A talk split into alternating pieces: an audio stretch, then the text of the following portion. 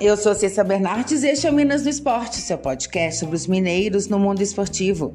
Seja futebol, vôlei, basquete ou até campeonato de peteca, eu tô aqui para contar o que acontece com as equipes mineiras no esporte. Hoje é segunda-feira, 11 de julho de 2022. Vamos falar dos resultados do final de semana e do que está por vir.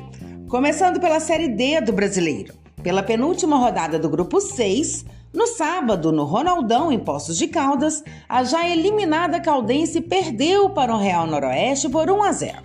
O único gol da partida saiu aos 7 minutos do primeiro tempo e a veterana ainda teve um jogador expulso na segunda etapa. Ontem pela manhã, a URT ficou no empate em 1 a 1 com Nova Venécia, jogando no Espírito Santo. O time de Patos de Minas abriu o placar no primeiro tempo. Júlio Carioca avançou pela direita e cruzou para Jefferson, que pegou de primeira livre de marcação e balançou as redes. Na segunda etapa, o Nova Venécia deixou tudo igual com Max Miller de cabeça, após falta cobrada por Lineker. A URT segue na sétima colocação do grupo, sem chances de classificação. E o Pouso Alegre venceu a Inter de Limeira por 2 a 1 no Manduzão e garantiu a vaga na próxima fase da competição. O Pousão é líder do grupo com 25 pontos. Pouso Alegre abriu o marcador aos 15 minutos do primeiro tempo. Vitor Pereira aproveitou cobrança de escanteio e mandou para o gol. O Pousão não teve nem tempo de comemorar e quatro minutos depois, a Inter de Limeira empatou com um golaço de Djalma que colocou a bola no ângulo em chute de longe. Na segunda etapa, o Dragão voltou a ficar à frente no placar. Aos 33 minutos, depois de balão para o alto no meio-campo, Ingro aproveitou falha do zagueiro Vinícius Silva, driblou o goleiro Guilherme e balançou a rede, dando aí resultado finais ao jogo 2 a 1 para o Pouso Alegre.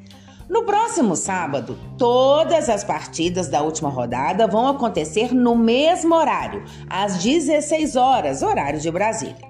A Caldense vai visitar a Inter de Limeira no Major Levi Sobrinho, em Limeira, no interior de São Paulo. A URT recebe a Ferroviária no Zama Maciel, em Patos de Minas. E o Pouso Alegre vai ao Espírito Santo enfrentar o Real Noroeste no estádio Águia Branca. Pela 17ª rodada da Série B, no sábado pela manhã, o Cruzeiro foi a Campinas enfrentar o Guarani e perdeu por 1 a 0.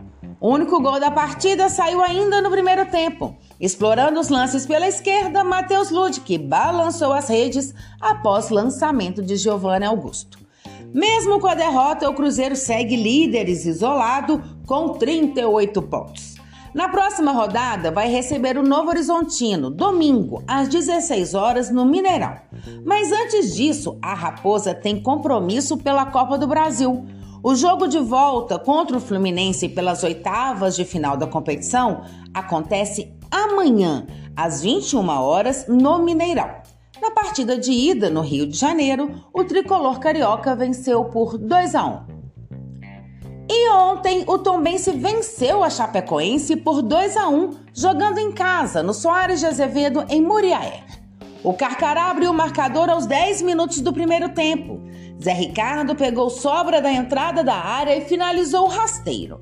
O empate da Chapecoense saiu logo aos 23 minutos. Após boa jogada de Thiago Real pela esquerda, o cruzamento chegou para Matheus Bianchi, que, com oportunismo, apareceu no meio dos zagueiros e cutucou para a rede. Na segunda etapa, Zé Ricardo, mais uma vez ele, balançou as redes para o Tombense. O volante emendou uma pancada da entrada da área após rebote e acertou o ângulo, um golaço. 2 a 1 para os donos da casa, que estão em sexto lugar na tabela com 25 pontos. E pela 16ª rodada da Série A, ontem à noite, Atlético e São Paulo não saíram do 0 a 0 no Mineirão. O Galo está em terceiro lugar na tabela com 28 pontos, dois atrás do líder Palmeiras, que também empatou na rodada. Ficou aí no 0 a 0 com Fortaleza no Castelão. Agora, a preocupação do Atlético é com a Copa do Brasil. Quarta-feira enfrenta o Flamengo no Maracanã pelo jogo de volta das oitavas de final.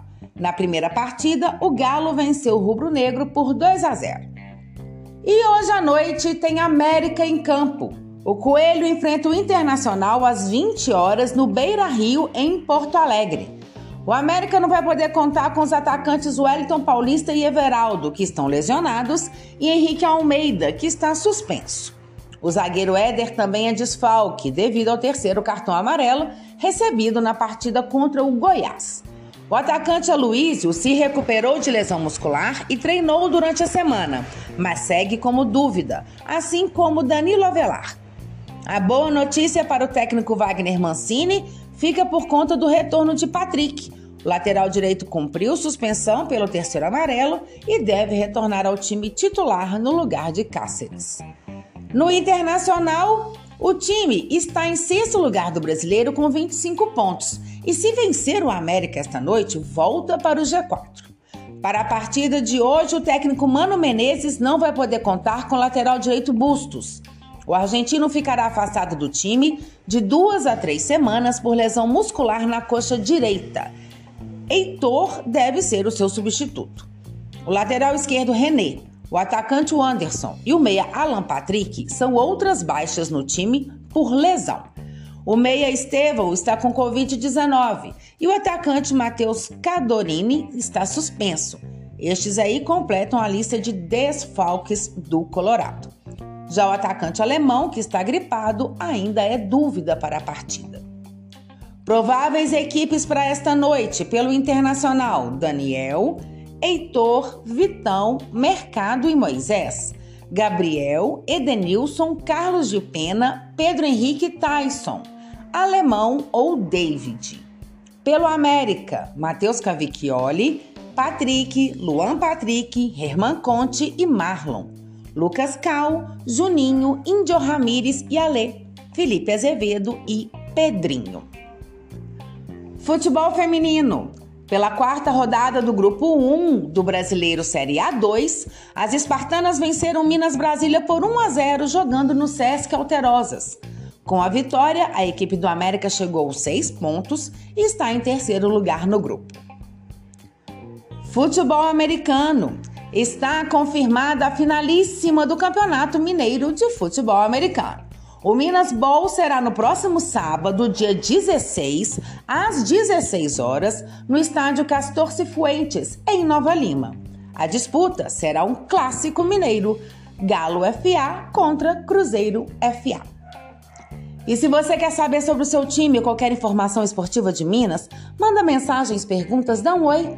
Meu Twitter é arroba Cissa Bernardes e meu e-mail é cissabernardes.gmail.com. Até mais, boas competições para todos!